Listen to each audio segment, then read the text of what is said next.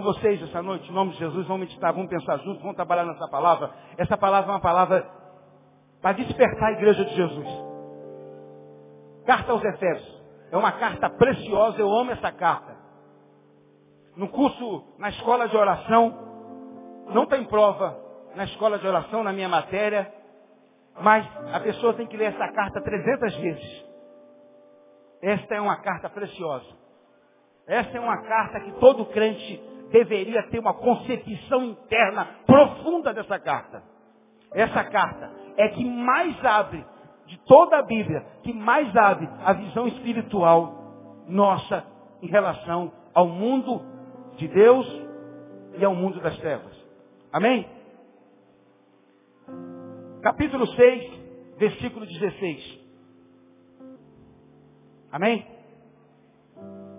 Além disso, use o escudo da fé, com a qual vocês poderão apagar todos os dados inflamados do maligno. 16. Versículo 16, tá?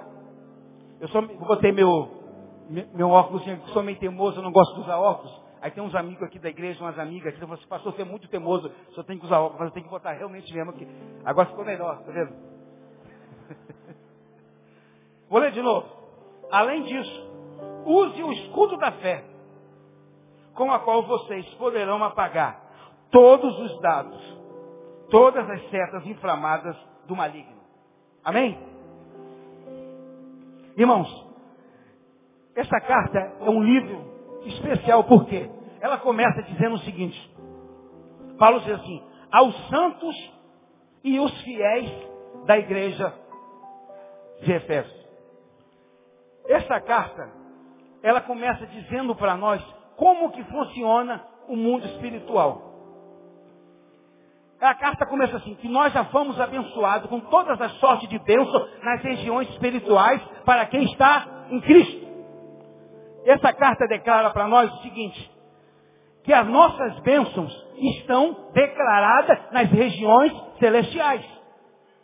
Desde o dia da concepção nossa, no ventre da nossa mãe, Deus declarou tudo que estava predestinado para nós nas regiões celestiais.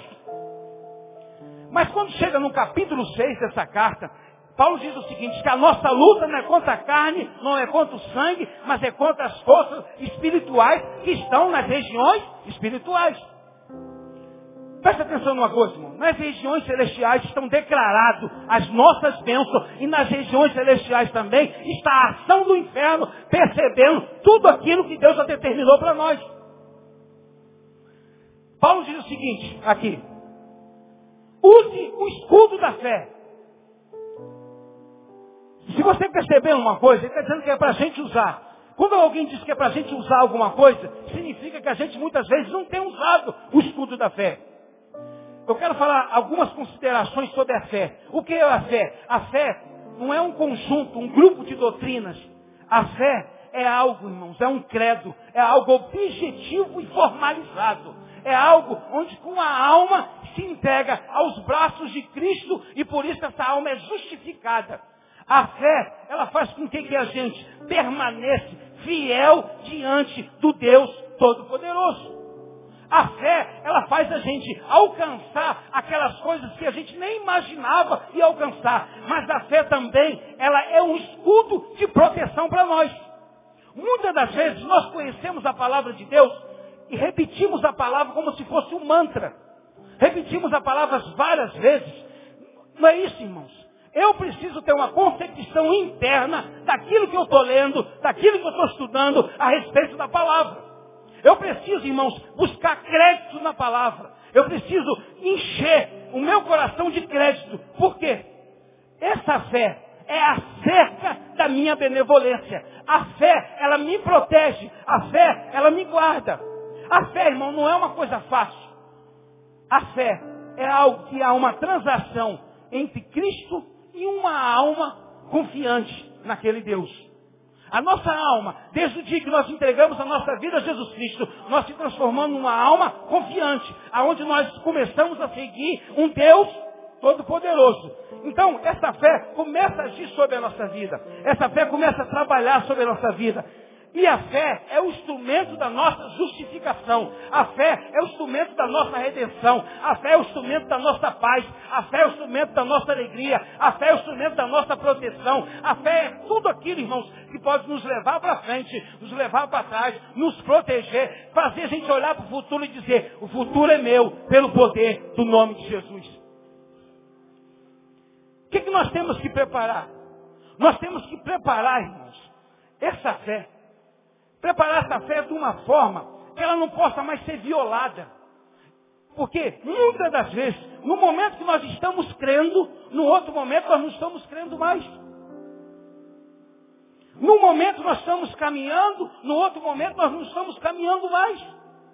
No momento nós queremos uma coisa, no outro momento nós não queremos mais. Nós ficamos com muitas dúvidas. Aí o que, que acontece? A nossa fé, ela não consegue governar a gente. Porque a nossa mente, no mesmo instante que está de um lado, no mesmo instante que está do outro lado. O que Deus quer para nós é uma fé que governa a nossa vida. Amém, irmãos? Fica ligado na palavra aí, irmão. Fica ligado. Fica ligado. Essa fé, muitas das vezes, expressa em algumas pessoas como um dom da fé. E por isso a pessoa pode empreender muitas coisas para o reino de Deus.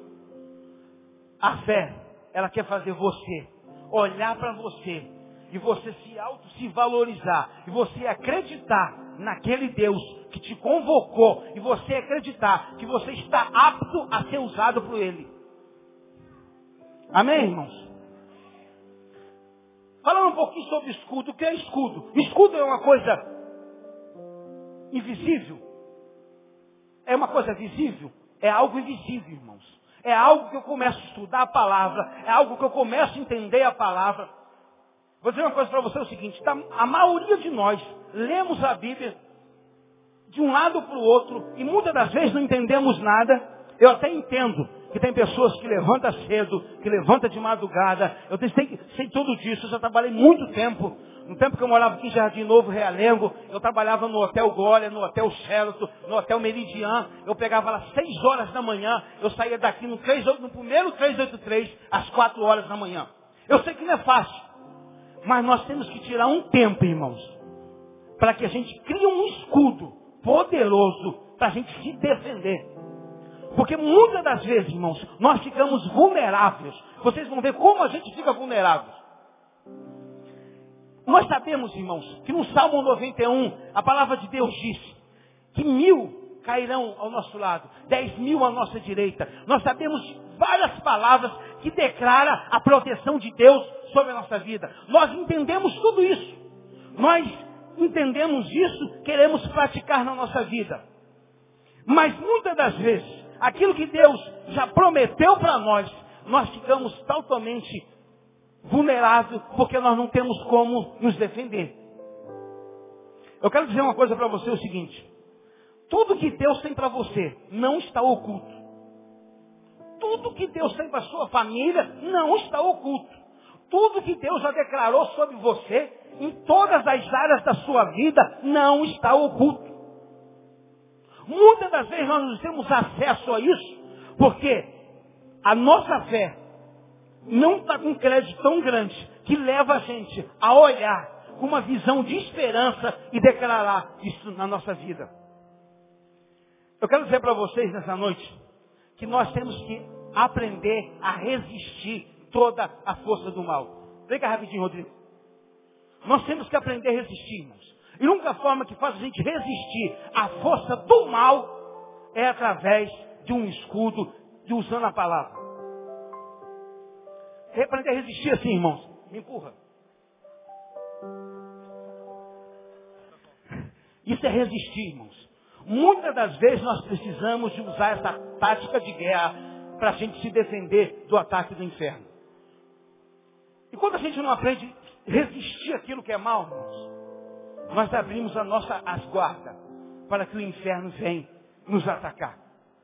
Vamos ler lá em, primeiro, em 2 Coríntios, 2 Coríntios, capítulo 2, versículo 10. Na 10 não, irmãos, desculpa, é o 11.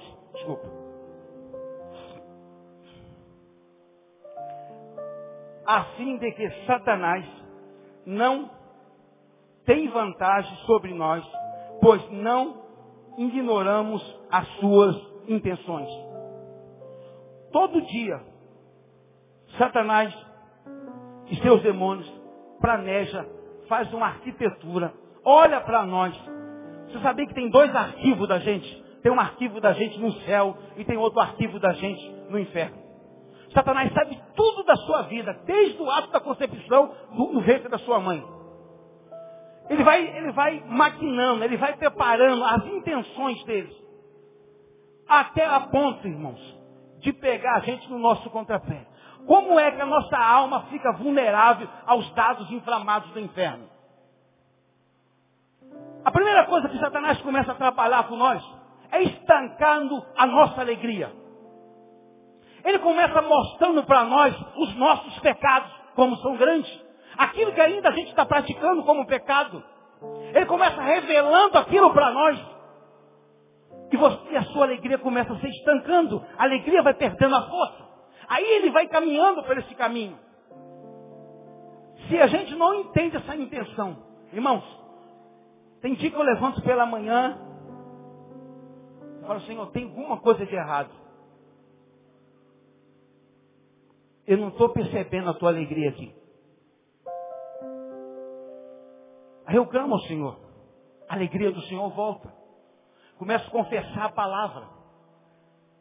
Cada, cada livro, cada li, hoje em dia, cada livro que eu gosto de ler, eu gosto, um, compro um livro, compro um caderno para cada livro e faço todas as minhas observações.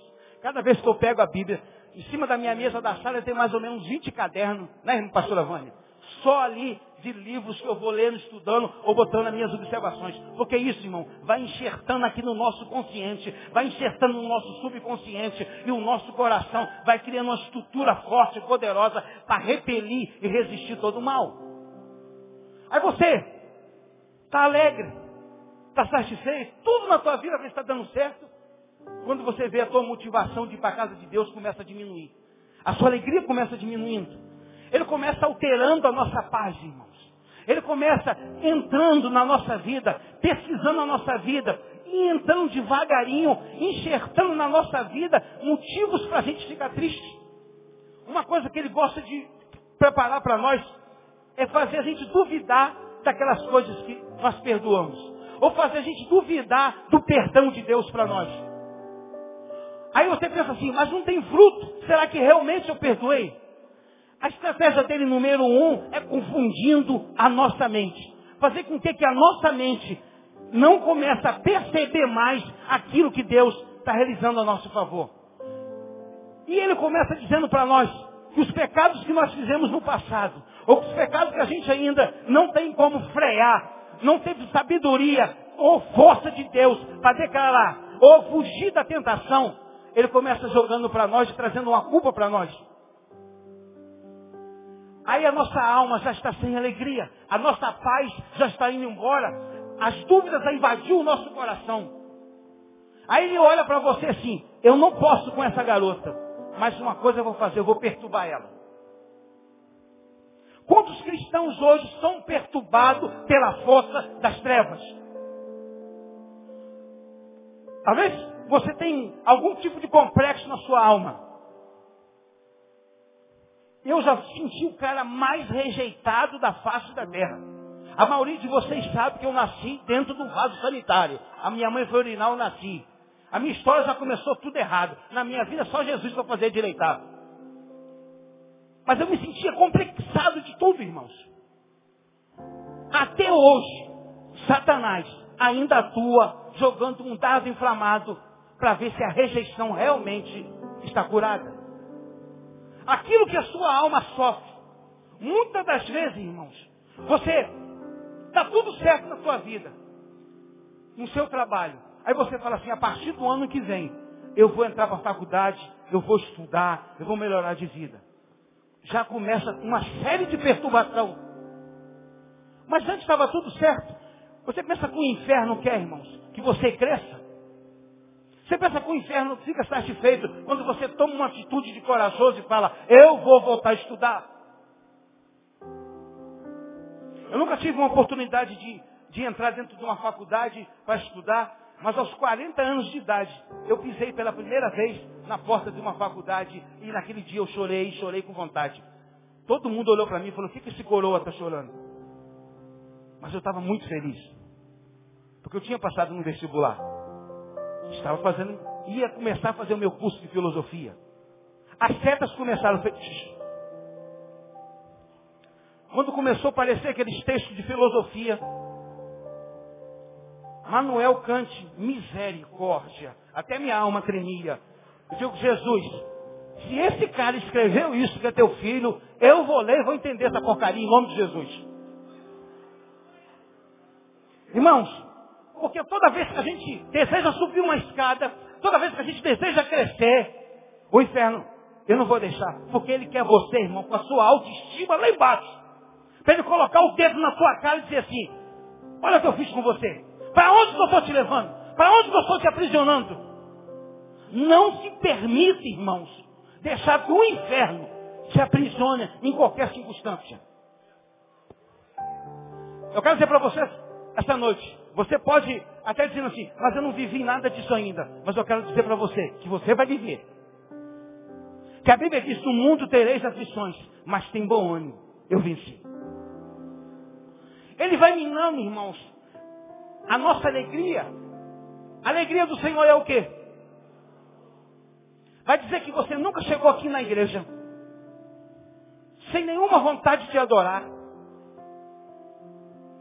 O pastor Crebson, né? Se os cabas têm um nome difícil, né, bicho? Tem um nome mais fácil, Cesarino, rapidinho fala. Os cabas Crebson, é Crebson mesmo? Estou falando é certo? Mais ou menos. Parecido. Mas eu quero dizer uma coisa para você. Eu tenho um texto de uma língua de um ser humano normal. E hoje eu falo pelo poder do nome de Jesus. Porque antes, se me desse o microfone desse aqui na minha mão e mandasse eu falar olhando para vocês, o primeiro que olhasse para mim aqui, eu já caía desmaiado do outro lado. Mas a gente tem que tomar uma posição na nossa vida, irmãos. Não tem que negócio de botar nossa autoestima lá embaixo? Aprisionar a gente, levar a gente para cativeiros e dizer que a gente não vai sair dali. Eu encontro com muitos cristãos, irmãos, presos dentro de cativeiros. E a gente bota algumas condições para ele, mas pastor, eu não posso. Você pode sim, porque Cristo está te cuidando. Você pode, você pode no nome de Jesus. O inferno, irmãos, não tem por que paralisar a gente. Sabe o que aconteceu no vale? Vocês vão falar assim, é, eu acho que será que isso é verdade mesmo? Juntaram algumas igrejas evangélicas, um grupo de intercessão e botou em volta do palco à tarde. Eu estava lá na escola, algo falou no meu coração, vai lá no palco. Aí eu fui lá no palco, tinha uma volta de crente em volta do palco orando, puxou o da errado. Eu digo, ô oh, filho do cão, sai tudo daqui correndo. Mas como é que pode, irmãos? O povo que declara que Jesus Cristo é o Salvador e é contra a obra de Deus. Alguns pastores falam, se alguém for no show do Trazendo a Arca, se alguém for no show da banda de forró, está suspenso por tempo indeterminado.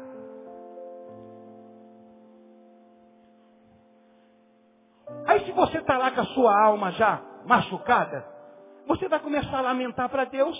Você não vai ter força para reagir. Você não vai ter força para encarar no nome de Jesus. Chamei os pastores e falei o seguinte, ó. Todos vocês são filhos do cão. Se você não se arrepender hoje, vocês são mentirosos e são falsos. Porque vocês são contra a obra de Deus. O show funcionou, foi uma benção.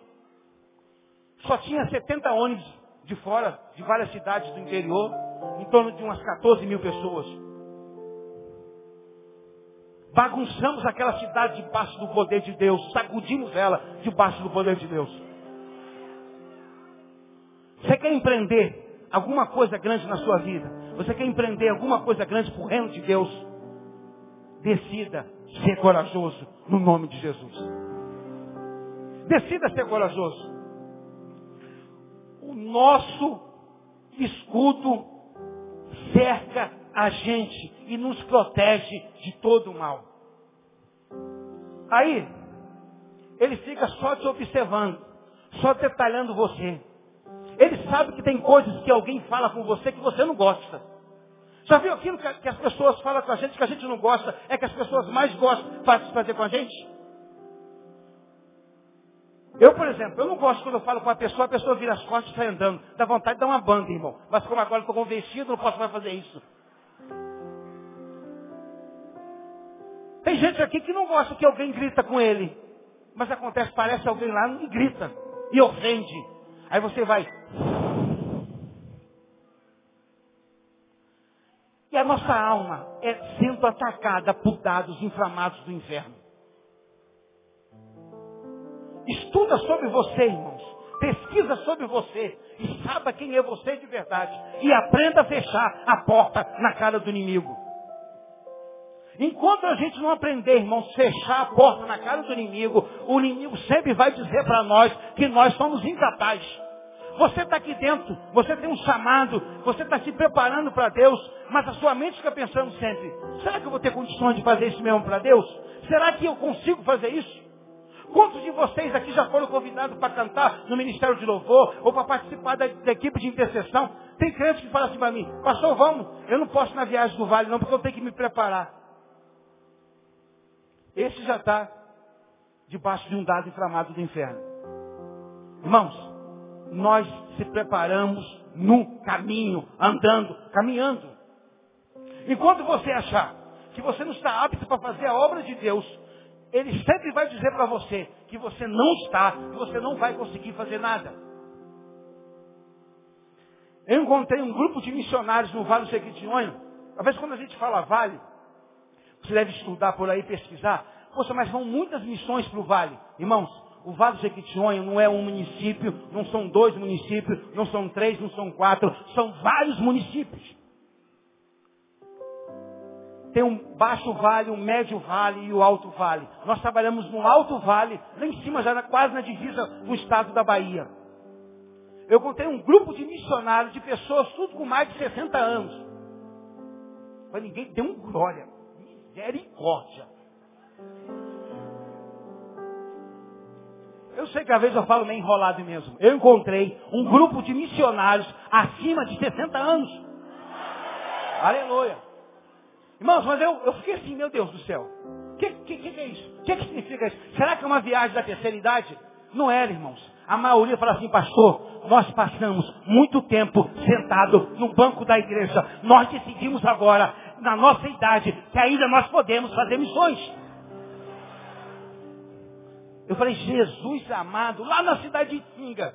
Tem gente que conhece Tinga aí, Carla conhece, não conhece Carla Tinga? Eu fiquei assim pensando, meu Deus do céu, que beleza. Ver todas aquelas pessoas ali, recarregou minhas baterias. Eu falei, rapaz, é bom demais. Não devemos, irmãos, subestimar os ataques do inferno. Muitas das vezes, nós subestimamos tudo isso. Isto vem na nossa direção. Quer ver algo que paralisa a gente debaixo de ataques do inferno? Esgotamento espiritual. Depois que a gente sai de uma batalha, depois que a gente sai de um grande momento de oração, você que está pedindo para o seu filho se converter, para o seu marido se direitar, qualquer coisa, você já vem orando um tempo, clamando ao Senhor, chega um determinado momento, aquela bênção é realizada, é concretizada na tua vida, aí vem esgotamento espiritual. Nessa hora nós ficamos vulneráveis. Porque sempre quando nós estamos debaixo do esgotamento espiritual, o inferno vai lançar uma seta na gente, para a gente ficar debaixo de pressão. Dizendo para a gente assim, ó, isso que Deus fez não vai ser realizado de verdade. Não vai dar errado. E começa a colocar dúvida na nossa mente. E nós ficamos debaixo de pressão. Toda vez que nós ficamos debaixo de pressão, nós tomamos decisões que essas decisões custam caro para a gente depois. Toda vez que você sair de uma grande batalha espiritual, ou se você estiver debaixo de um, uma batalha espiritual, clamando por alguém, intercedendo por alguém, pedindo para alguém. Um dia um rapaz contou para mim e falou assim, pastor, tem dois, dois rapazes na minha rua que são viciados, os caras foram criados comigo, pô, os caras são bacanas, mas os caras são viciados. E eu comecei a orar por eles. Passou tem um mês que eu estou orando por eles. Acabou a minha paz. Esse tipo de estratégia que o inferno quer botar para nós, para fazer a gente desanimar. Então, ele começa preparando uma barreira de resistência. Para quê? Para que a gente vai desanimando, desanimando, desanimando daquilo que a gente está fazendo. Começa a pensar um pouquinho aí. Quantos empreendimentos Quantos clamor você já levantou por vida de pessoas, da tua família, fora da tua família? Quantas coisas você já começou a orar, pedir a Deus e você parou no meio do caminho? Porque as coisas começaram a ficar diferentes ao teu derredor. As coisas começaram a ficar difíceis, aí você parou no meio do caminho. Pense, irmãos, que o inferno nunca vai ficar satisfeito quando você levantar a sua mão intercessoriamente pela vida de alguém, ou pela uma cidade, ou pela uma rua, ou pela uma nação. Ele não vai ficar sossegado. Ele vai traçar estratégias. E tudo que a gente quer fazer para Deus. A gente fala aqui de, um, de uma viagem missionária, de planejar uma viagem. Você não, não sabe o esforço que, que é para se planejar uma viagem dessa. E tudo aquilo que a gente começa a fazer. A gente vai lá na companhia de luz, na CEMIG, dá entrada na papelada, aí você vai para lá para pegar o documento, para pagar a taxa, para requerer, para colocar energia lá. Aí o cara chega e fala para você assim, você não deu nenhuma entrada aqui, nenhum documento. Não tem nada seu aqui. Não tem não? Tá bom. Voltei lá, peguei todas as xerox de novo. Aqui. Já que não tem, agora passa aqui. Daqui a pouco chegou o sujeito do CREA lá e falou assim, eu vou te dar uma multa, porque você está montando um palco e não tem um engenheiro civil para assinar. Escreveu a multa.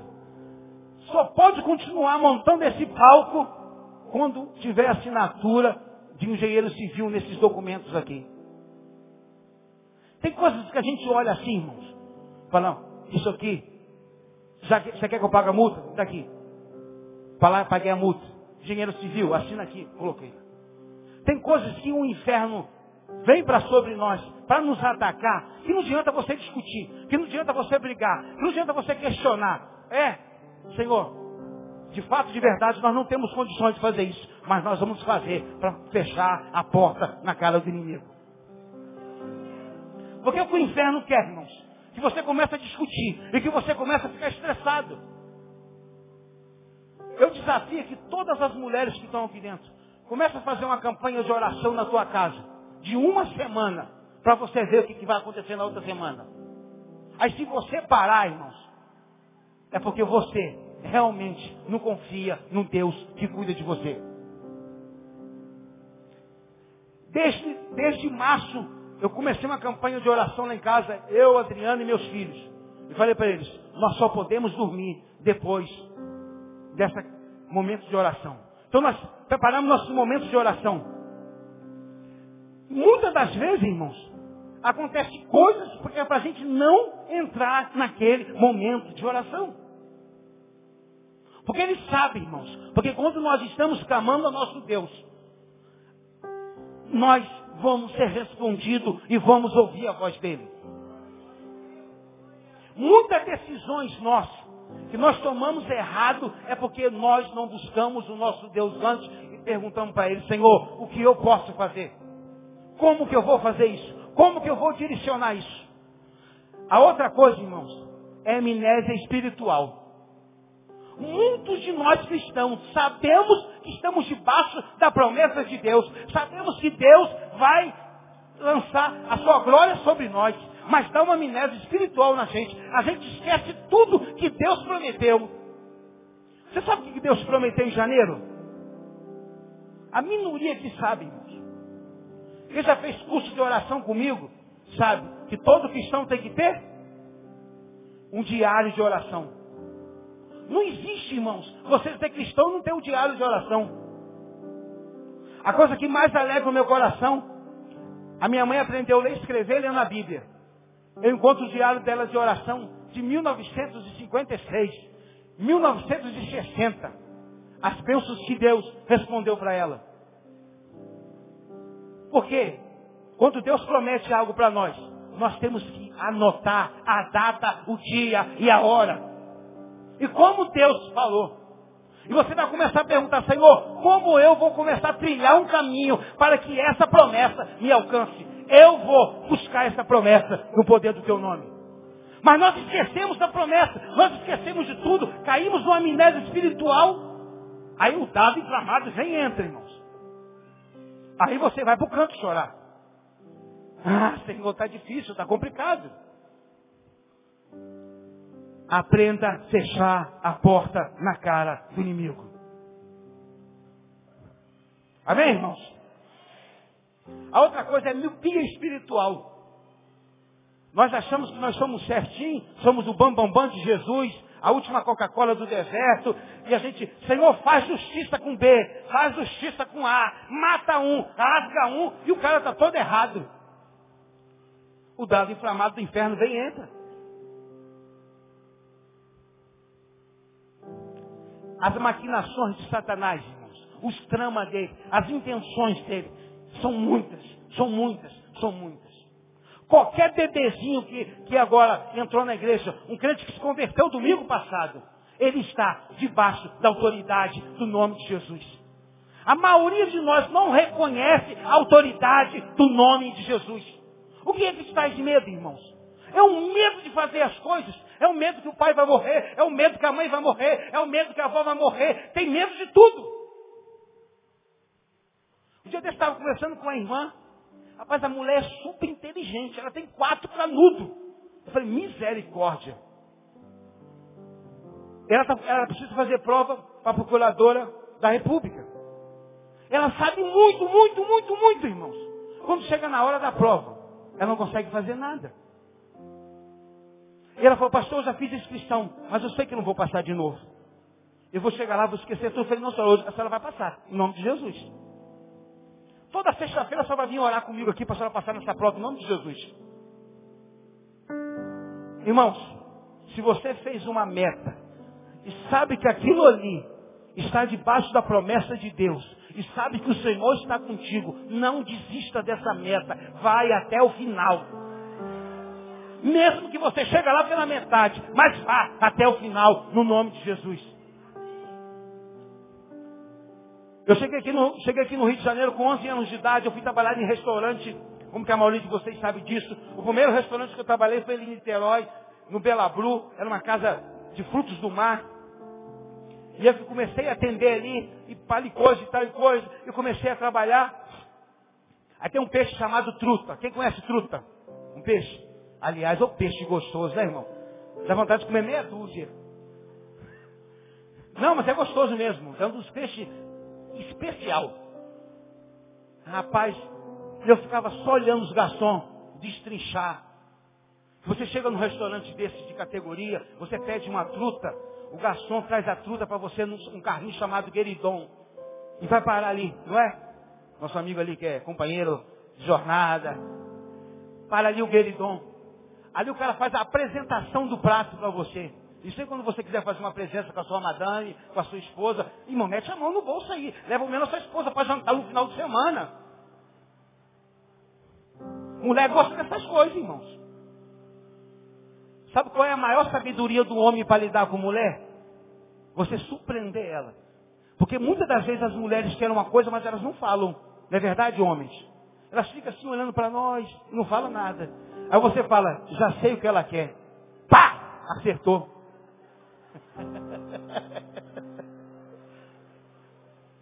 Aí, eu estou ali. Aí tinha um garçom chileno lá, que o cara era fera. O cara falava inglês, francês, falava o, o, o idioma dele espanhol, ainda falava grego. Falei, vou andar do lado desse cabra. Esse cabra é bom, eu tenho que andar do lado dele. Toda vez que era destrinchar o peixe, eu ficava do lado dele. Aí pergunta, para aí, o que, que você quer? Eu estou prestando atenção no que está fazendo. Ali. Num belo dia ele falou, cara, hoje você vai servir essa truta. São seis pessoas, são seis trutas. Você já encheu minha paciência. Eu te ensinei, agora você vai fazer. Eu falei, vou fazer. Picotei lá no gueridão as seis trutas, apresentei o prato para o cliente, tremia mais do que vara verde, destrinchei a truta, pá, no prato. O cliente falou, esse garoto é bom, esse garoto tem futuro. Já caiu uma caixinha no meu bolso. Aleluia. Irmãos, preste atenção. Aprenda a fechar a porta na cara do inimigo. Eu gostaria que você saísse daqui hoje entendendo isso. Aprenda a fechar a porta na cara do inimigo. São vários dados inflamados do inferno, irmão. Nós estamos falando aqui a minoria. O estudo que eu já fiz nesse caderno aqui está praticamente cheio. Só de uma pesquisa que eu fiz, verdadeiramente, o que são os dardos. Os dardos inflamados no tempo antigo eram mais ou menos uma madeira de 60 centímetros com uma ponta de ferro bem aguda. Alguns deles eles colocavam pinche, tacavam fogo e ficavam esperando o soldado. Quando o soldado arriava o escudo, eles tinha escudos grandes, tinha escudos menores e tinha soldados que deixava esse dado entrar. Tinha dados inflamados de dois metros de comprimento que era lançado por corda. Transpassava um soldado, dois soldados de um lado para o outro. Muitas das vezes, irmãos, muitas das vezes, agora vou fazer um negócio. Eu, irmãos, eu, quero, eu posso te pregar uma mensagem prática e simples. Eu trabalho com esse negócio de libertação com o mundo das trevas há 25 anos. Eu não tenho medo de Satanás, de demônio, não tenho medo de nada bruxaria, pai de santo, magia negra, tudo isso eu já libertei no poder do nome de Jesus. Nada disso eu tenho medo. Eu quero dizer uma coisa para você, é o seguinte. Vai dizer que você nunca esteve num lugar assim. Você sentiu uma agulhada. Meu pai, o que, que é isso? Vai dizer que você nunca sentiu isso. Vai dizer que você nunca chegou aqui na igreja com vontade de adorar, mas eu vou adorar hoje muito a sua mente começou a vaguear. O pastor acabou de ministrar o louvor e você não adorou nada. Nunca aconteceu isso. Mas é que você nunca chegou aqui na igreja, alguém enterrou na sua garganta. Quando você está dormindo em casa, segurou pela tua garganta e você. Ah, ah. Nunca aconteceu isso? Isso são os dados, irmãos, inflamados do inferno, que vêm para desvalorizar. Vai dizer que você nunca sonhou caindo em buraco. Vai dizer que você nunca sonhou com um cachorro preto correndo atrás de você. Vai dizer que você não tem capacidade espiritual de você olhar assim para o lado e dizer, meu Deus do céu, acho que tem alguém me olhando. Acho que tem alguém me seguindo. Vai dizer que tu nunca viu vulto na tua vida. Quando o inferno, irmãos, é pago para agir contra a vida de qualquer um, ele mostra-se presente e diz, eu estou aqui. Quando nós chegamos numa cidade lá para o nome uma cidade com o nome de Araçuaí. A gente está desenvolvendo um projeto também lá. O nosso amigo Geraldo, a gente está desenvolvendo uma, uma coisa boa lá. A primeira coisa, que na noite que eu dormi na casa dele, algo disse assim para mim, se você continuar aqui, eu vou diluir e acabar com a sua família. Eu digo, tenta para ver no nome de Jesus. Nós estamos dormindo numa outra casa, eu não gosto de dormir em hotel, eu não gosto de comer em restaurante, eu gosto de ficar no meio dos irmãos. O lugar de pastor é no meio da ovelha. Pastor fica no hotel, os irmãos não, fica no meio dos irmãos. Eu quero conhecer os irmãos. Vou mostrar para eles como Deus é poderoso. A irmã disse para mim, dorme nessa cama aqui. Dormi na cama. Quando eu estou lá bem dormindo, um cachorro pretão fica do meu lado. falei, sem vergonha. Eu estou cansado e vou dormir. Você vai ficar a noite todinha assistindo a dormir sem mexer comigo. No outro dia de manhã, minha, a minha irmã falou assim, pastor, essa cama é do meu filho que é viciado em droga. E ele está fugindo da cidade. Porque os traficantes querem matar ele. Eu abençoei a cama dele, olhei pela cama dele, olhei para aquela família. São todas as coisas, irmãos, que vêm para intimidar a gente. São coisas que a gente começa trabalhando, começa desenvolvendo, começa orando, ele começa jogando algo no nosso coração, na nossa mente, para a gente desistir. Preste atenção na sua alma, irmãos. Vê todas as feridas que tem na tua alma, todas as deficiências que tem na sua alma, porque a sua alma, se ela estiver ferida, ou com qualquer deficiência, o inferno vai se atacar exatamente nesse lugar. É como se a gente tivesse com uma ferida e alguém botasse o dedo em cima da nossa ferida. Diga, Senhor, eu não quero mais ficar desapercebido. Eu sou um guerreiro, uma guerreira, num campo de batalha. Eu estou atento a tudo no nome de Jesus. No nome de Jesus. Autoconfiança, irmãos. Muitos dos cristãos eles têm uma alta confiança. Um tempo desse atrás aí eu conheci um ex-pai de santo, ele falou, não, Cesarino, eu tenho mais medo do diabo. Estou livre. Eu vi assim, rapaz, ele não tem nenhum crédito para falar isso. Porque eu boto eles para fora da minha casa agora. É, você bota para fora, tá bom. Fica contigo mesmo. Tempos passados ele me ligou e falou, Cesarino, dá um pulo aqui em casa, cara.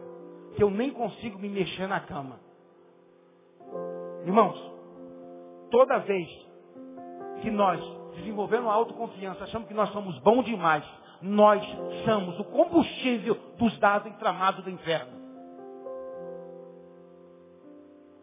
Muito dos nossos pecados que a gente sabe que é pecado e continua cometendo é combustível para os dados inflamados do inferno. Nunca vi uma coisa para dar tanto no meio do evangelho que fofoca. Tem crente que tem que passar um ano só fazendo libertação da língua. Só da língua. Mais nada. Irmãos, ano passado na viagem do Vale, alguém chegou aqui, que não era da nossa igreja, graças a Deus, se fosse mandado uma costa, e falou assim, o pastor Cesarino com a viagem do Vale montou um restaurante. E esse restaurante serve lacate. Até o pastor Neu já comeu lá. Eu falei, rapaz, esse ano saiu outra fofoca. E a pessoa também não é na nossa igreja. Eu digo, eu dei no gogó do inferno no nome de Jesus. Toda vez que sai uma fofoca, realmente nós catucamos o inferno de verdade no nome de Jesus. Toda vez, irmãos, que nós estamos esgotados fisicamente ou espiritualmente, nós perdemos a capacidade de vigiar. Toda vez, irmãos, que nós estamos esquecendo dos pontos mais importantes que Deus já falou para nós, paramos de crer e ficamos vulneráveis a andar debaixo de pressão. Diga, Senhor, eu quero sair dessa caverna que eu entrei.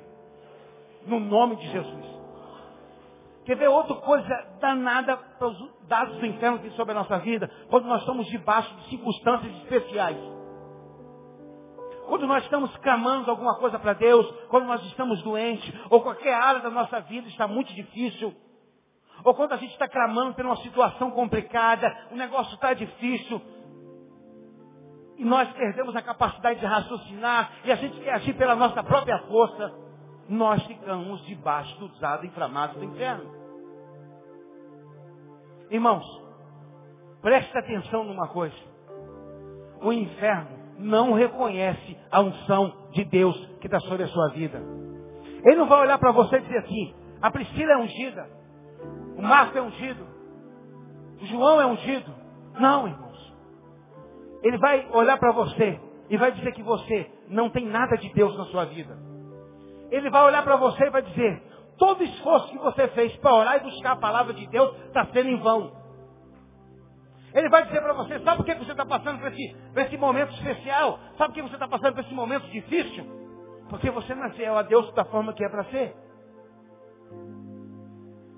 Aí você já começa a ficar também duvidando. Você já começa a dizer, realmente estou errado mesmo. Não sei se você está passando por um momento especial, um momento difícil. Esse é um momento que você tem que pegar a palavra de Deus, não decorar ela, mas ter uma concepção interna bem profunda. Pegar todas as palavras de Deus que vai te fortalecer. Porque quando a sua mente começar a duvidar, você vai pensar nessa, nessa palavra. E você vai declarar essa palavra sobre a sua vida. E vai, Pai, eu estou passando por um momento especial. Está muito difícil. Eu dependo da sua força e eu estou andando debaixo da tua força e não vou fracassar, não vou desistir, Senhor. Irmãos, se você não tomar essas esse momento de clamar a Deus, você não está reconhecendo a autoridade de Deus sobre a sua vida.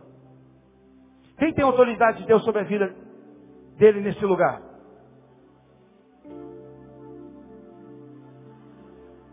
Dá vontade de pregar, entregar o microfone no pastor e falar, pastor, termina agora com louvor, eu estou indo embora. Quem é que tem autoridade de Deus sobre a vida dele nesse lugar? Isso, irmão. Nós somos um exército, irmãos. E tem um dado inflamados também, irmãos, que eram lançados sobre uma tropa. Toda a tropa incendiava como uma grande fogueira. Olha no teu ministério aí, se de vez em quando não começa um, uma fofoca danada no teu ministério. Todo, você quer ir para o lado B, outro ministério quer para o lado C. Começa uma discórdia danada. O que, que é isso, irmãos? Você que é líder aqui, que é ministro de algum ministério. No nome de Jesus, irmãos. Levanta a tua cabeça. Pede direção para Deus como dirigir esse ministério. Como liderar esse ministério. E bota diante de Deus. Fala para as pessoas que Deus está colocando no teu coração. E consagra aquilo que Deus está botando no teu coração a Deus. Para não ter discórdia no teu ministério. Para que o teu ministério sempre ande avante, avante, no nome de Jesus. Amém, irmãos? Muitas das vezes também, nós temos mania de tentar fazer aquelas coisas que a gente chama de prática. A gente sabe que aquilo é errado. Às vezes a gente quer economizar em alguma coisa. A gente vai lá faz um gatinho lá no relógio, lá na idômetro lá da SEDAI, e a gente faz lá, pede uma negociata lá qualquer, joga uma propina para ali, joga uma propina para cá.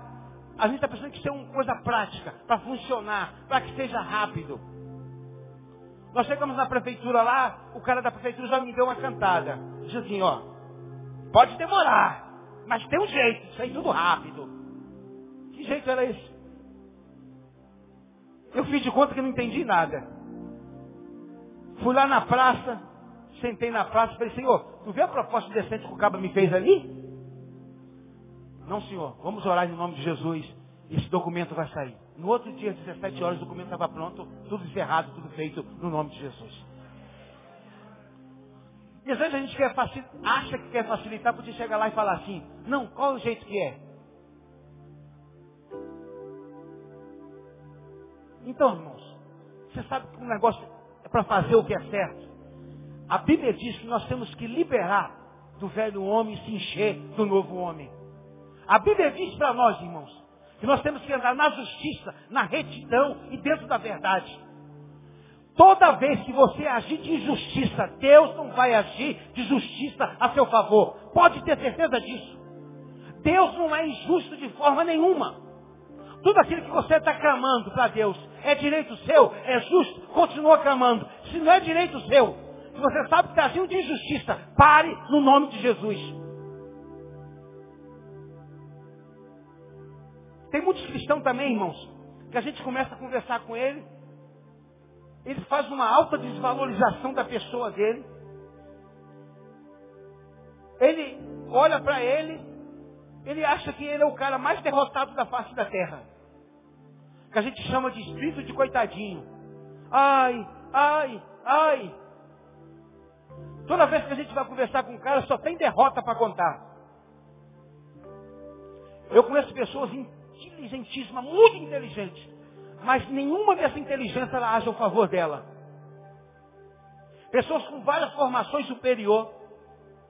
Eu estou tratando de um cabo ali Madureira que ele tem seis canudos e não sai de dentro do quarto.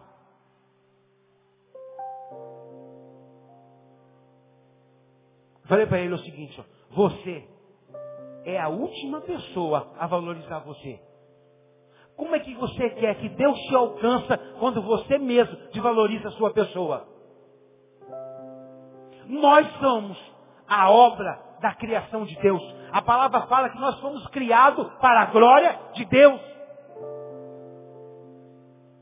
A palavra fala, irmãos, que nós fomos criados como algo de especial.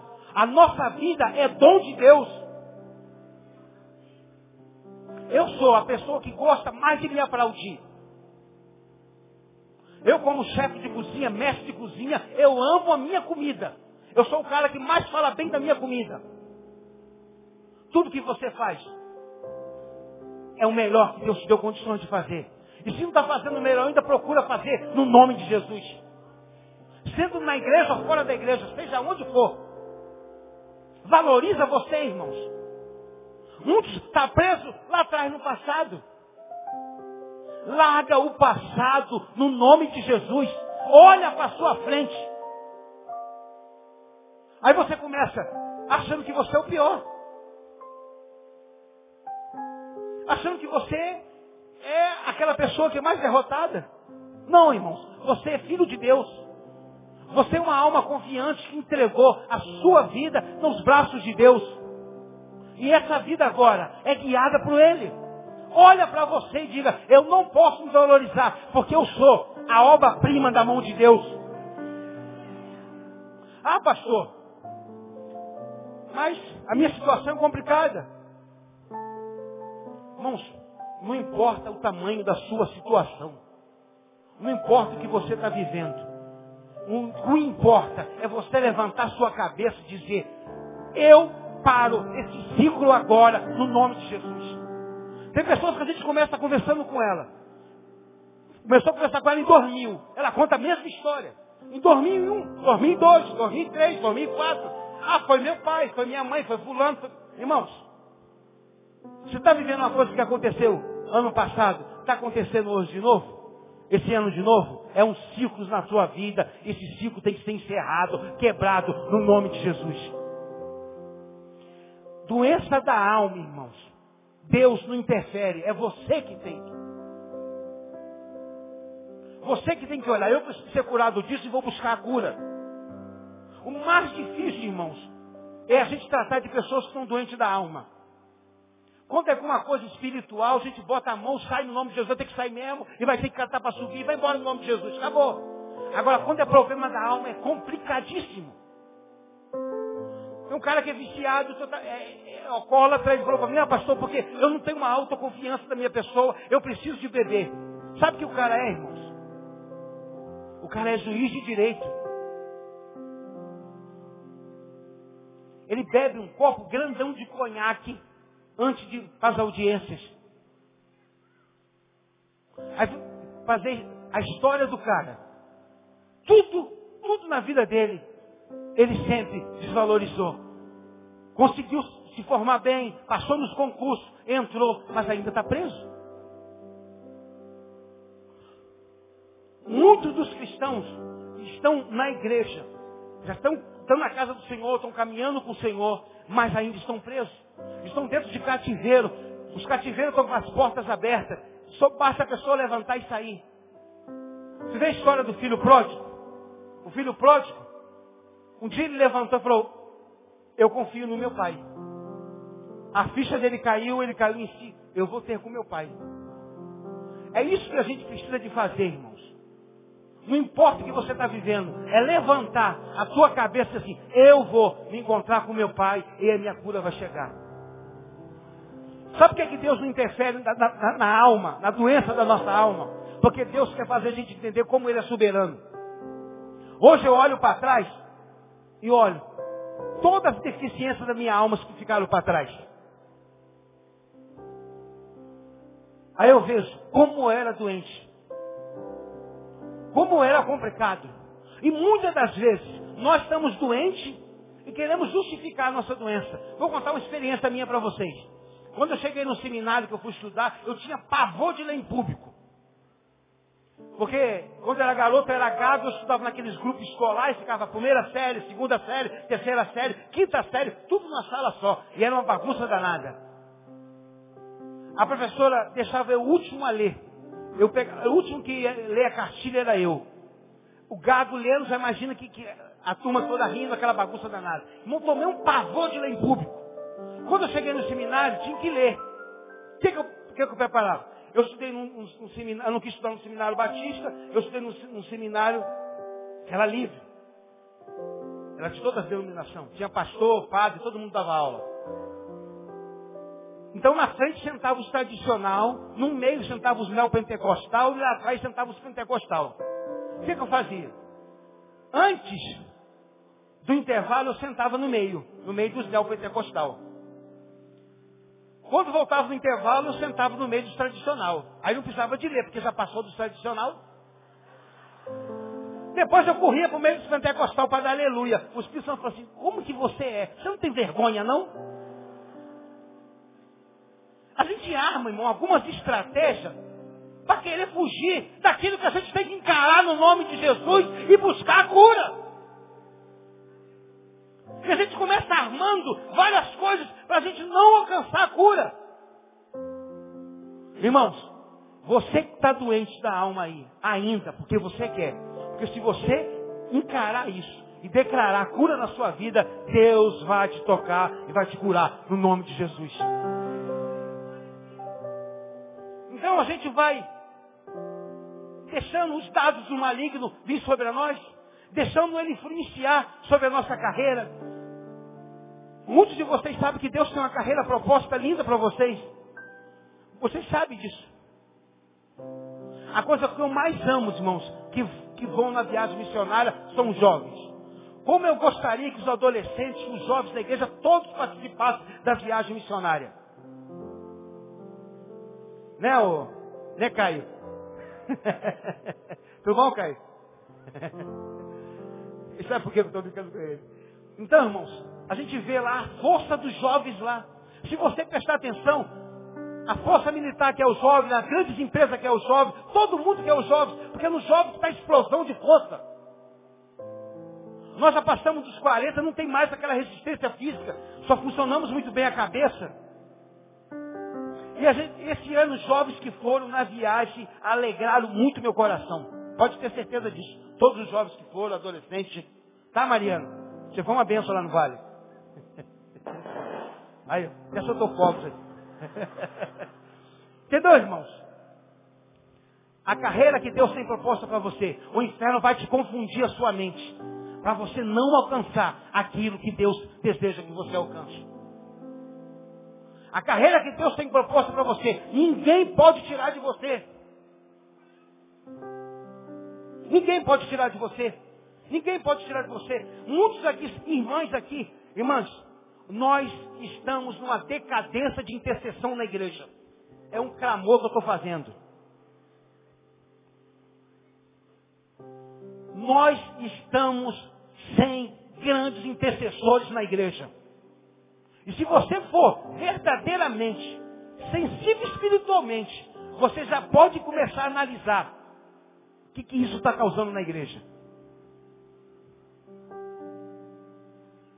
Porque tem muitos aqui dentro, homens e mulheres. Homem, então, irmão, é só Jesus. Homem para orar é quase amarrar ele no banco da igreja, na cadeira, e falar, feliz, ora aí, no nome de Jesus. O homem fala assim, a coisa ficou preta, o homem fala assim, mulher, pode falar algo, irmãs, fala a verdade. Eu conheço toda essa raça, eu sei conheço tudo isso, povo. Irmãos, em nome de Jesus, nós precisamos levantar uma frente de batalha na igreja. Março do ano que vem faz 19 anos que eu sou membro dessa igreja. Dia 15 de março do ano que vem. Eu nunca vi a Igreja Batista Betânia precisando tanto de uma equipe de intercessão como estamos precisando esse ano e os anos que virão. Mas quando a gente faz um grupo de intercessão que monta, irmão, o grupo começa a funcionar muito bem. Vai tudo certo. Daqui a pouco, abre o grupo de intercessão, acabou. A gente tem um grupo de oração que ora quatro horas da tarde, quatro e meia, lá dentro da sala do discipulado. Só aparece meia dúzia de irmãos lá para orar. Sexta-feira de manhã tem reunião com a minha Regina. Oração. Só aparece meia dúzia de pessoas. Ano que vem, em nome de Jesus, se tudo Deus fechar comigo esse final de ano, eu quero abrir, em nome de Jesus, um grupo de intercessores masculino para orar e para clamar a Deus. Alguns homens acreditaram, deu um aleluia, aquela coisa toda, mas, mas eu quero dizer para vocês o seguinte, O pastor Neil falou que Madureira era meu Geazi, não falou? Tu sabe o que é Geazi, não sabe? Era o garoto que andava com o profeta, Eliseu. A inscrição está aberta para Geazi, irmãos. E aí, Júdson? Vamos fazer a inscrição? Já, já, já, já, fez, já recebi a inscrição? Irmãos, nós precisamos de ser companheiros de oração. Isso que fez o Daniel vencer lá na Babilônia. Isso que fez o Daniel crescer, porque ele tinha homens que ele podia contar, não precisava de clamar a Deus. Hoje você está aqui, é um garoto, até bobo, e está dando risada a troco de nada. Um dia você vai se tornar adulto e você vai ver como a oração faz bem para a vida de um homem.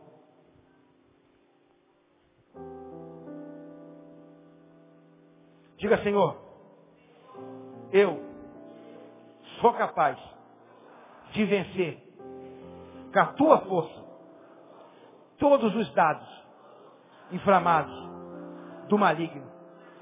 Como que era esse escudo, irmãos? Esse escudo ele tinha mais ou menos um metro e meio de altura, quase cobria o soldado todo, 60 centímetros de largura.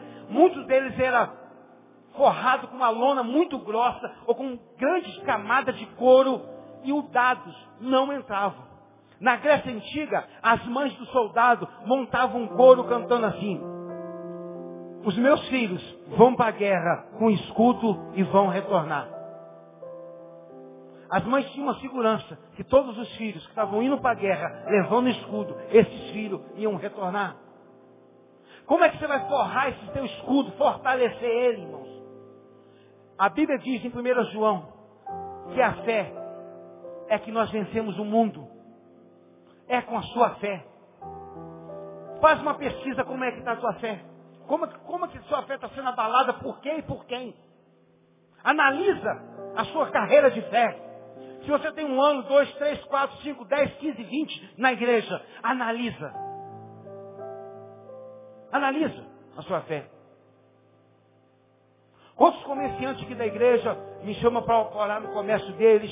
E eles falam, pastor, poxa, o meu comércio estava legal, estava indo tudo bem, mas agora está dando tudo errado, está dando tudo. Tá, você está tudo certo, a tua documentação, está tudo certinho, tá. Tudo bonitinho, tá. Então nós vamos clamar o Senhor. E ali aquela pessoa vê, irmãos, como que foi bom o efeito da oração. E aquela pessoa já começa a orar. Quantas pessoas que me procuram ali no gabinete, com a vida totalmente arrasada, eu falo, irmão, você, a tática é essa. Orar, desenvolver a fé, ler a palavra. Levantar o escudo. Tenha capacidade. Não deixa seu escudo em qualquer lugar. Levante ele sempre. Esteja sempre ele embraçado nele, agarrado com ele, botando ele sempre à frente. Porque você sempre vai, vai ganhar a vitória no nome de Jesus. Acredite, irmãos que Deus nos capacitou para vencer. Irmãos, Deus não trabalha com coitadinho, Deus não trabalha com fracassado, Deus não trabalha com aquele que desiste, Deus não trabalha com aquele que tem medo, Deus não trabalha com aquele que é engenheiro de obras inacabadas, Deus não trabalha com essa espécie de gente. Deus trabalha, como está em Apocalipse 2, com os vencedores. Deus gosta de vencedor. Se você lê a Bíblia de Gênesis Apocalipse, eu gosto de falar isso. Não tem um lugar na Bíblia que Deus fala, eu vou te dar coragem. Se você vê lá, Deus aparece para Paulo lá no, no, livro de Atos, diga Paulo, da mesma forma que você tem estimulante em mim aqui, faça isso em Roma, mas tenha coragem. Essa carta Paulo escreveu na prisão. Um soldado algemado do lado dele. Paulo ficava em pé na janela. Quando uma pessoa passava, ele falou, vem cá. A pessoa vinha, ele contava a história de Jesus para a pessoa, a pessoa se convertia. Paulo estava preso fisicamente, mas espiritualmente estava livre. Livre em nome de Jesus. Bota um negócio na tua cabeça, irmãos.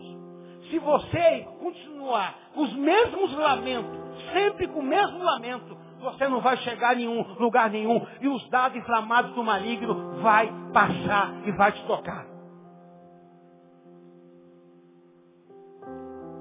Até mesmo, irmãos, o dado de maligno do inferno é tão poderoso que ele tem a capacidade de tocar no nosso sistema central nervoso. Ele é tão poderoso, irmãos, que tem a capacidade de tocar na nossa área fisiológica e trazer uma doença para nós. Ele é tão poderoso, irmãos, que tem a capacidade de tocar na nossa área espiritual e fazer a gente arrumar uma confusão aqui na igreja e achar que todo mundo está errado, só você que está certo. Mas você também não faz nada com ninguém. Sempre o seu ministério é independente. Você não soma com ninguém. Nesses, nesses trabalhos que eu faço aí, Deus fez um trato comigo, Cesarino, você não vai pregar na televisão, você não vai pregar nos grandes lugares, mas você vai preparar homens e mulheres para a minha obra. O que eu mais gosto de fazer, no dia que eu fui consagrado aqui, Senhor, eu vou continuar trabalhando para o Senhor, e muito. Mas eu quero levar muitas pessoas a, a trabalhar para o Senhor. Quantas pessoas que a gente garimpa aí no meio da igreja, a gente sabe que a pessoa tem um grande chamado, e a gente começa a investir na vida da pessoa. Daqui a pouco a pessoa desiste de tudo. Porque alguém ou irmão da igreja falou alguma coisa a respeito dele. E o que Deus falou, irmãos, perde totalmente o efeito e perde totalmente o valor. Olha para a sua alma, vê como está a sua alma. Olha para a sua alma, analisa a sua alma. E se tiver alguma ferida nela, irmãos, declara que o anjo de Deus vai tocar nela e vai sarar essa ferida. E toda vez que o maligno dizer para você que você ainda está com essa alma ferida, você vai dizer, eu não estou com a alma da alma ferida, porque o meu Deus sarou, cicatrizou e curou no nome de Jesus. Volto a dizer para você, você tem que ser a pessoa que mais aplaude você. Se você botar na sua cabeça hoje, eu fui criado para a glória de Deus, tenha crédito em Deus sobre isso, você vai ver quanto você vai andar mais para frente. Quantos de nós, irmãos, podia estar com formação superior, podia estar num emprego melhor, podia ser um ministro de louvor, ministro da palavra, qualquer coisa. Mas nós não conseguimos alcançar nada e nós estamos sempre presos na mesma história. Você é livre. Você é livre. Você é livre. Se você levantar teu escudo, embraçar ele e não arriar ele de forma nenhuma, os dados vão vir e vão cair por terra. E não vai te acontecer dano algum. Eu gostaria, irmãos, que no nome de Jesus, esta semana que entrasse, de segunda até sexta-feira, até sábado, até domingo, você parasse e escrevesse a sua biografia. Já escreveu a sua biografia? Eu faço um desafio para você no nome de Jesus. Se você começar a escrever a sua biografia, na metade dela, se você não tiver fé, você para. A maioria dos irmãos que me procuram na sala, diz assim, pastor, eu quero ser tratado por o senhor quer? Tá, não tem condições. Você vai me escrever a sua história. Ah, pastor, está muito difícil. Eu não estou conseguindo escrever a minha história. Porque é difícil, irmão. Comece a escrever a sua história, por favor. Começa a observar as doenças que estão na sua alma. Começa a observar as dores que estão na sua alma. Começa a escrever todos os caminhos que você traçou. Começa a lembrar da tua mãe que te rejeitou, do teu pai que te valorizou. Começa a pensar em toda a tua história. Aí você vai analisar. Rapaz, olha como eu sou doente. Eu desafio todos os irmãos que estão assistindo o culto hoje, escrever a sua biografia. Escreva, por favor, em nome de Jesus. Passou a minha vida toda certinha, mas escreve, que você vai encontrar alguma coisa. E se você observar, aí você vai ver, é isso que tem tentado me valorizar. Quantas vezes, irmãos, você passou uma semana abençoada, uma semana boa. Chega no domingo, acontece alguma coisa dentro da sua própria casa, no meio da sua família. Acabou seu final de semana. Quantos maridos e esposas que podiam estar vivendo grandes momentos com as suas esposas, com seus maridos, mas num dia do final de semana sempre acontece uma briga. Estou falando mentira? Quantas mulheres, irmãos, que têm maior saudade do marido quando o marido está fora de casa? Quando o marido chega dentro de casa acontece uma briga. E as discussões dentro de casa sempre com coisa pequena.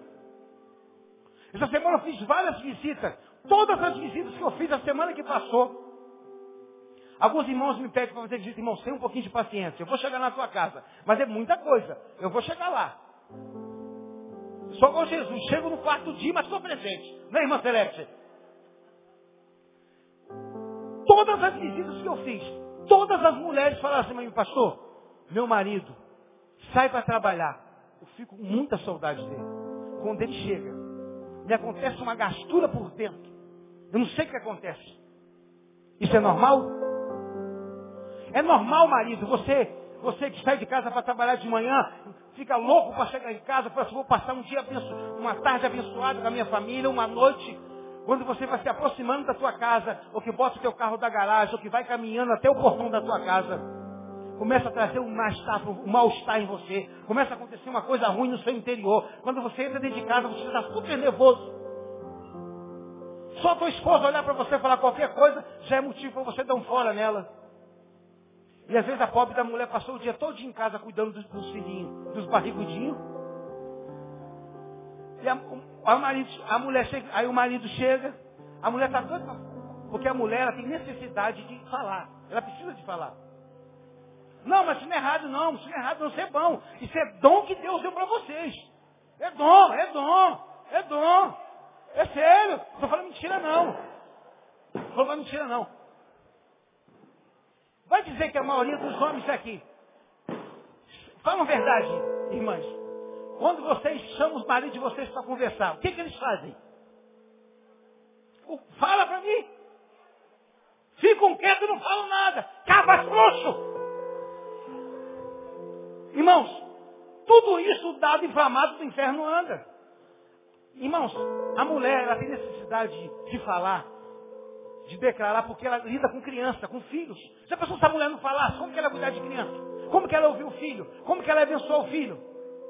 A mulher tem uma sensibilidade a mais. A mu... Sempre eu falo isso. A mulher, ela ganhou algo de Deus tão especial que ela tem a capacidade de ouvir o Espírito dela e saber a vontade de Deus para ela. Agora vê se a sua alma não quer ficar doente, mulher. Se o inferno não quer te envergonhar. Mulheres que estão aqui dentro no nome de Jesus. Cura a alma de vocês. Que vocês vão ouvir a voz do Espírito e saber a vontade de Deus para vocês. Eu estou falando isso, irmão. Mas eu não sou bombom, não. Já engoli um montão de sapo. Agora não. Quando Dona Adriana fala alguma coisa, é quase uma lei. Eu digo, Senhor, tem que analisar. Essa, que essa tua serva está falando. Porque a gente, irmãos, a gente sai para fazer alguma coisa e a gente negocia na rua. Quando chega em casa, fala para a mulher, troquei de carro. Não é já? O que, é que houve? Aí a mulher, mas você nem, nem, nem me compartilhou, não falou nada. Isso é certo, irmãos? Isso é certo, irmãos? Não.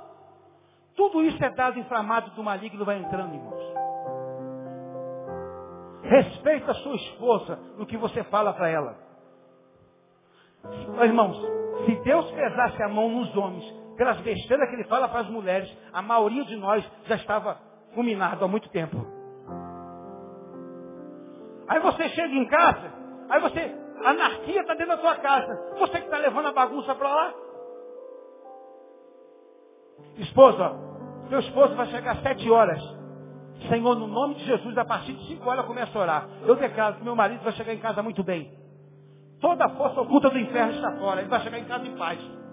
Senhor, eu vou encontrar minha esposa em paz. Eu vou encontrar minha, minha esposa me esperando. Eu vou poder abençoá-la, analisá-la, a vida dela, no nome de Jesus. É isso, irmãos. Aprenda a fechar a porta na cara do inimigo. Até quando, irmãos, que a gente vai dar combustível para o inferno atacar a gente? Porque a gente sabe, irmãos, as mulheres são impressionadas pelo aquilo que ela ouve. Nós pelo aquilo que a gente vê. Às vezes, você não tem paciência. Se você não acredita que o amor é mais forte do que a morte.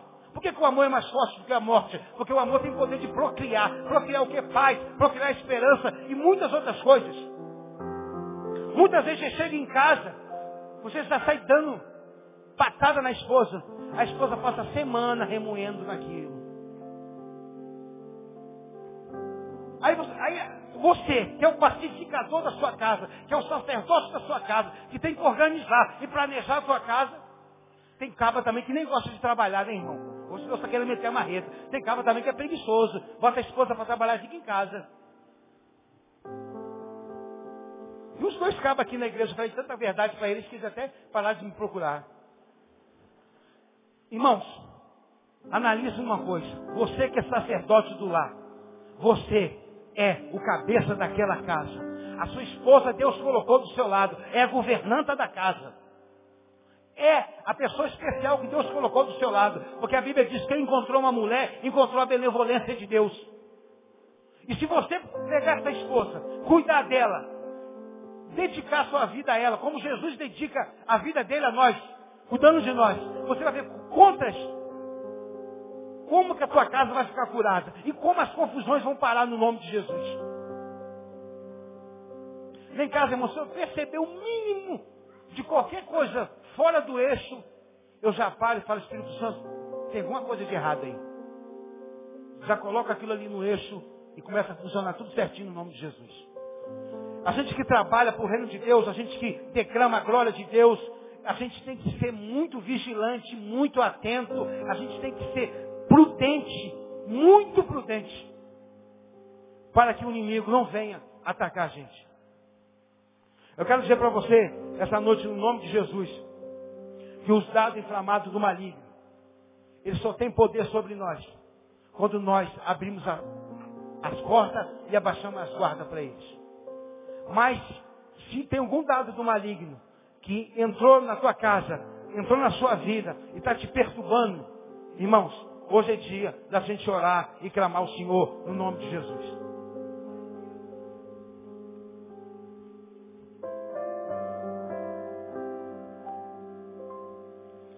Sei que muitas vezes, a maioria de nós, nós pastores, de domingo pregamos uma mensagem evangelística à noite, mas eu orei muito para pregar essa palavra para o Senhor e falei, Senhor, essa palavra, ela vai servir de ajuda para muita gente eu tenho certeza disso.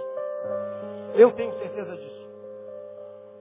A outra coisa, só para finalizar aqui no nome de Jesus, são as nossas características pessoal. Muitas das vezes, irmãos, tem algo em nós que a gente acha que é normal. Eu era uma pessoa super nervosa também. Quando eu era adolescente, no início da minha juventude, qualquer pessoa que me aborrecesse, irmão, não levava desaforo para casa. Eu pegava no pescoço, dava uma cabeçada, o sujeito caía e ia embora. Mas eu pensei, cara, eu sou cristão. E eu comecei a ver, o meu pai fazia isso, o meu avô também cometia isso. Eu, e muitas das vezes a gente tem algumas características pessoais, a gente fala, isso é normal, isso funciona assim mesmo. E não é, irmãos. Nós temos que nos conhecer e ver qualquer coisa que a gente está cometendo na nossa característica pessoal que é errado, nós temos que parar de fazer no nome de Jesus e fechar a porta na cara do inferno. Porque se a gente continua fazendo, a gente vai dando liberdade para o inferno agir sobre nós. Diga, Senhor, eu quero declarar que a minha fé chama o socorro do Senhor para mim. Lembra disso, irmãos? A nossa fé chama o socorro de Deus para nós. A nossa fé leva a gente com uma capacidade, desenvolvimento e crescimento espiritual muito grande no nome de Jesus. A nossa fé faz a gente alcançar aquelas coisas que a gente achava que era impossível para conquistar. Mas a gente conquista no poder do nome de Jesus. Eu quero dizer para você que a palavra de Deus nos dá toda a segurança para combater o inferno. Lá em Lucas 10, se você ler no capítulo 10, a partir do versículo 18, a palavra de Deus diz o seguinte, que Deus nos deu toda a autoridade para pisar serpente e escorpião. A palavra de Deus diz o seguinte, que Deus deu toda a autoridade a Jesus. Jesus veio este mundo, venceu este mundo, desceu até o inferno, ressuscitou o terceiro dia, pegou a chave do inferno, pegou o sangue dele, pagou o preço pelas nossas vidas diante de Deus, retornou aqui à terra, passou a quarentena com os discípulos, passou todas as diretrizes para os discípulos, retornou, enviou o Espírito Santo de Deus. Nós só estamos aqui na igreja por causa do Espírito Santo o Espírito Santo que convenceu a gente a receber Jesus como Salvador. Foi o Espírito Santo que alerta a gente das coisas erradas. É o Espírito Santo que faz a gente levantar e clamar o Senhor. É o Espírito Santo que dá força para louvar e para adorar Ele. Chama pelo Espírito de Deus. Chama pelo Espírito de Deus. Eu falo para o Senhor, Senhor, eu posso perder tudo na minha vida. Eu posso parar num deserto só de sorte, sem mais nada. O que eu não posso perder é a presença do teu Espírito sobre a minha vida. Porque o Espírito Santo, irmão, ele alerta a gente. O Espírito Santo alerta a gente 24 horas por dia. O que, que, eu falo para vocês com a experiência que eu tenho no mundo espiritual? Se você quiser pedir um dom para Deus, começa a pedir a partir de hoje discernimento de espírito. Você vai entrar em algum lugar, você vai saber discernir o que está dirigindo aquilo. Se é Deus, se é o um inferno. Você não vai usar a sua capacidade intelectual. Com a sua capacidade intelectual, tu pode ser o que for, irmãos o cara mais sábio da face da terra, as suas capacidades intelectuais não faz você entender o mundo espiritual. O que faz a gente entender o mundo espiritual é o Espírito Santo. Quantas pessoas que ligam para mim e falam, pastor, a pessoa está aqui dentro da minha casa, ela está demoniado, é coisa espiritual. Como é que você sabe que é espiritual? Pelo gesto. Não é pelo gesto, é quando o Espírito de Deus diz para nós, é raiz do inferno e mostra para a gente o que, que é.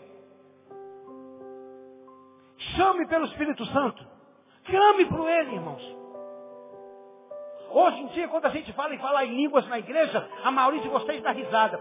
A maioria de vocês, quando fala assim, ah, vão lá na irmã do coque, na irmã da perna cabeluda, a maioria de vocês dá risada. Mas a maioria de vocês, batista, tradicional, estão aqui. Quando o negócio está ruim para lado de vocês, vocês correm para a irmã do coque.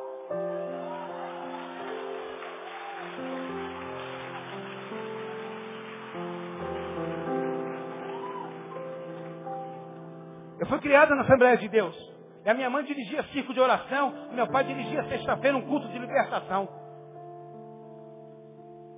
E na nossa consagração ia muitas pessoas. Irmãos, não faz preconceito de ninguém que usa croque, que, que não raspa a perna. Seja livre em Cristo Jesus. Para você não faz sentido aquilo, mas para a pessoa faz. Esse louvor que a gente, nós cantamos por último aqui com o pastor, se chegar uma pessoa que não é evangélico, alguém que está aqui no evangelho, não faz sentido a gente cantar aquele louvor. Faz sentido para quem não é crente? Não faz sentido nenhum. Para você não faz sentido, mas para muita pessoa. Você sabe o que Deus tratou com a pessoa? Você sabe o que Deus falou com a pessoa? Não. Então pare de se meter na vida dele, toca a tua vida. E a gente olha para a irmã da... Ih, irmão. Se converta no nome de Jesus. Muitas pessoas falam das irmãs do coque, do ciclo de oração, mas muitas pessoas já foram tremendamente abençoadas, já se livraram da garra de Satanás, já se livraram de muitas coisas por causa de oração das irmãs do coque. E eu gostaria muito, como pastor auxiliar dessa igreja, que aqui tivesse um grande grupo de irmãs do coque. Eu garanto para vocês que muita coisa ia mudar no nome de Jesus.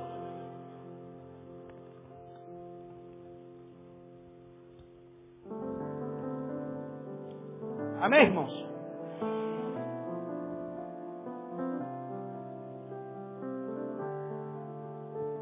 Eu lembro quando era adolescente, quando era garoto na igreja, quando as profecias começavam, tem irmão que se afundava assim no banco. Mas é que tu nunca fez isso. Tu em pecado, vai aquela irmã, começa um varão de fogo, está no meio da igreja, faz de lá. Aí você começa se afundando no banco assim, ó. Vai sumindo lá dentro do banco. Ah, irmãos, é 45 anos de igreja. Não comecei ontem na igreja, não. O que nós temos que fazer, irmãos, é buscar esse Deus Todo-Poderoso. Ele vai dar diretrizes para a nossa vida. Ele vai guiar a nossa vida. Ele vai conduzir sempre a gente à vitória no nome de Jesus. E quando vier as provações, ele vai dizer, filho, você está na provação. Fica atento, que eu estou do teu lado e você vai vencer. Quando, aqui, abrindo, irmãos, lê a carta aos Efésios. Você, essa carta é maravilhosa. Pastor, quantas vezes que é para ler? No mínimo 300 vezes. Você vai ver como que essa carta vai te ensinar. Fortalecei-vos na força do Senhor e no céu. Nós que temos que se fortalecer, se fortaleça na força do Senhor, no nome de Jesus.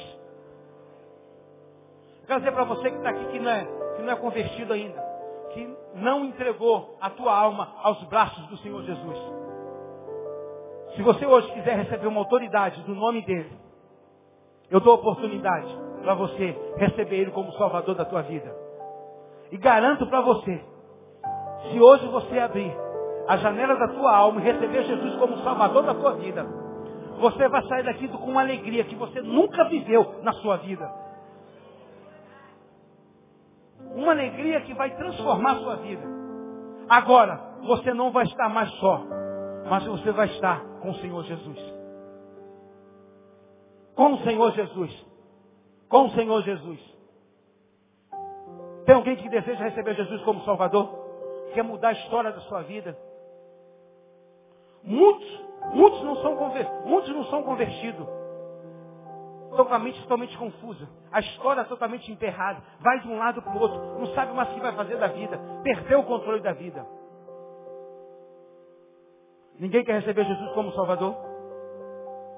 Todo mundo que já é cristão?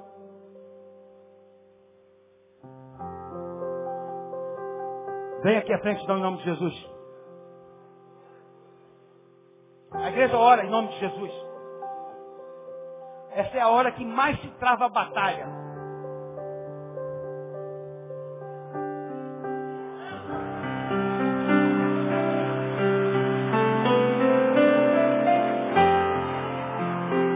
A melhor da sua vida.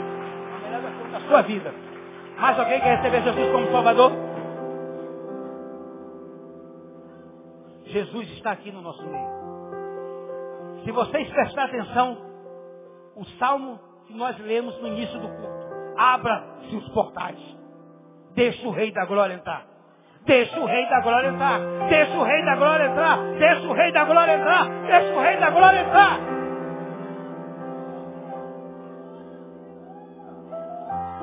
Você que está ameaçado debaixo de, obra de, de obras de macumbaria. Você que está ameaçado debaixo de obras de feitiçaria. Eu quero dizer para você, hoje, o Senhor quer te libertar. Você que é alguém que te ameaça com as coisas espirituais, eu quero dizer para você que o Senhor da glória está nesse lugar e Ele vai te libertar. Diga, Senhor, a tua igreja está clamando e o céu está aberto. A glória do Senhor está aqui. E muitos estão recebendo Jesus como Salvador. Aleluia, Senhor. Mas alguém quer receber Jesus como Salvador? Quer passar a receber essa proteção? Você vai ter autoridade dele sobre a sua vida. E quando o inferno te ameaçar, você vai dizer, agora eu pertenço ao Rei dos Reis, Senhor do Senhor, Deus dos Deus, o Deus Todo-Poderoso. Diga, Senhor, eu quero ver a tua glória. E eu vou ver a tua glória. Tem crente aqui, irmãos, que nunca sentiu arrepiado ao menos com a presença do Espírito Santo. Nem um arrepio ainda sentiu. Isso é só o começo. Mas eu quero dizer para você, esse é o primeiro grupo que está vindo aqui na frente. Depois eu quero orar pelas pessoas que querem se fortalecer na fé do Senhor. Pelas pessoas que querem mudar de vida. Pelas pessoas que sabem que está debaixo de dado inflamado no inferno e quer que se livrar deles no nome de Jesus. Senhor, essas pessoas reconheceram diante do Senhor que elas são pecadoras. Se renderam ao Senhor, estão aqui na frente. Obrigado por isso, Senhor. Obrigado por essas almas. A tua palavra fala, Senhor, que uma alma vale mais do que o mundo inteiro. Eu creio nisso, Senhor. Chukalaio baio, matalamaio, chukamaio dulcona daio, halacai saradaio, miqueloda rataio. Pai, no nome de Jesus, todas essas almas que estão aqui na frente, eu declaro elas livres de todo o ataque satânico no nome de Jesus. Todos os demônios, Senhor, que atacavam a casa delas, a família delas, a vida sentimental, psicológica, espiritual, financeira, eu declaro elas livres no nome de Jesus. Pai, com a fé que eu tenho no Senhor, eu disse para elas que elas iam sair daqui hoje e vão sair com uma alegria que elas nunca viveram na vida delas. E eu declaro, Senhor, cura, cura para esse povo. Obrigado, Senhor, por essas almas. Eu não conheço a história deles, por onde eles têm andado, mas o Senhor conhece. E o Senhor trouxe eles essa noite e eles se encontraram com o Senhor. Satanás, a partir de hoje, eu, Cesarino, segundo a minha palavra, no nome de Jesus, essas almas estão livres. A partir de agora, elas pertencem ao Senhor Jesus. Larga a sua mão sobre elas.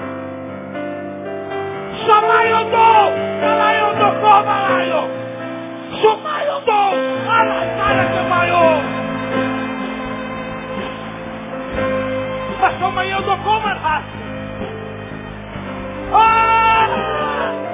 Aleluia! Aleluia!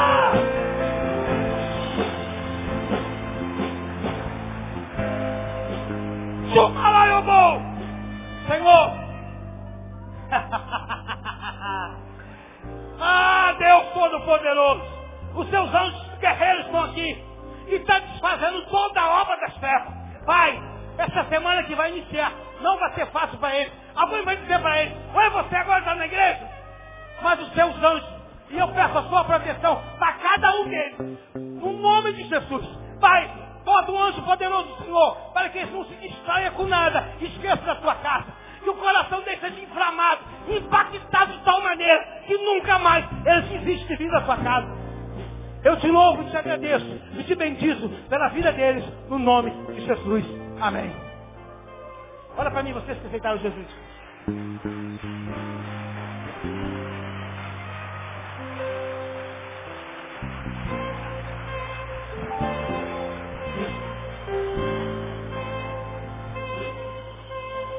Presta atenção. Diga, Senhor, consciente dessa decisão de te aceitar como Salvador, eu declaro que a minha vida agora está aos seus cuidados. Pai, eu tenho sido perseguido, eu tenho sido ameaçado, massacrado, mas a partir de hoje, a minha vida pertence ao Senhor. Pai, eu reconheço que eu sou pecador, eu sou pecadora. Mas a partir de hoje, o seu sangue me lavou de todos os meus pecados. Eu sou livre! Sumai odor! Aleluia! Aleluia! Sumai odor! Peço para vocês no nome de Jesus, pastora Vânia, Leva lá para o discipulado, por favor. Eles vão tomar os dados de vocês. A gente vai passar a orar por vocês e vai acalmar por vocês. Não fique intimidado por nada. Vocês agora pertencem ao Senhor Jesus. Bota o emprego de vocês na mão de Deus. A família, a finança, o comércio, seja lá o que for. Entrega na mão de Jesus. Tudo agora de vocês pertence ao Senhor Jesus. Digo para vocês o inferno não está, não está satisfeito. Mas nessa hora agora, os anjos, o Senhor está dizendo, Santo, Santo, Santo é o teu nome. Adorando o Senhor. Vocês retornaram ao braço do Pai. Quantas vezes a alma de vocês, o Espírito, queria retornar de volta para o braço do Pai. Hoje é dia de festa, é dia de recreação, porque o Espírito de vocês retornaram de volta ao Criador. No nome de Jesus Cristo, uma semana abençoada e declaro que a vida de vocês nunca mais vai ser a mesma. Qualquer coisa, só ligar para o pastor Cesarinho que eu estou na área. Amém? Põe paz em nome de Jesus. É só tudo ali. Vamos pegar só os dados de vocês rapidinho. Aleluia! Irmão, você é para para publicidade, para dar aleluia. O povo está conversando, não quer falar nada.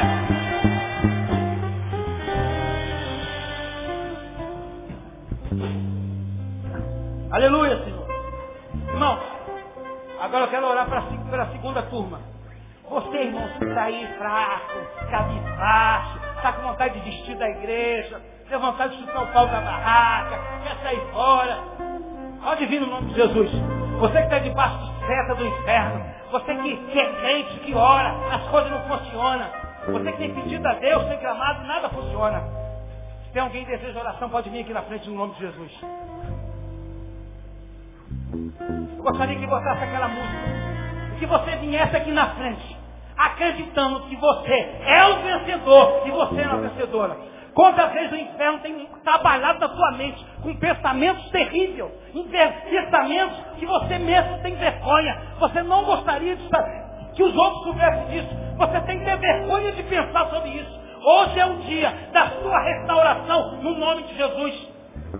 Eu gostaria que botasse a música número 11. Muito obrigado pelo vida, está à disposição. Muito obrigado. Mas eu vou botar uma música do CD número 11, por favor. Você tem um chamado para a sua vida. Feche os seus olhos. Abaixa a sua cabeça. Só fala assim, Senhor, toque em mim. Você não vai falar mais nada. Senhor, toque em mim. Toque em mim essa noite. Você não precisa falar nada. É porque Ele vai te sustentar. Pode aumentar a música um pouquinho, por favor. Creia. Creia nesta palavra.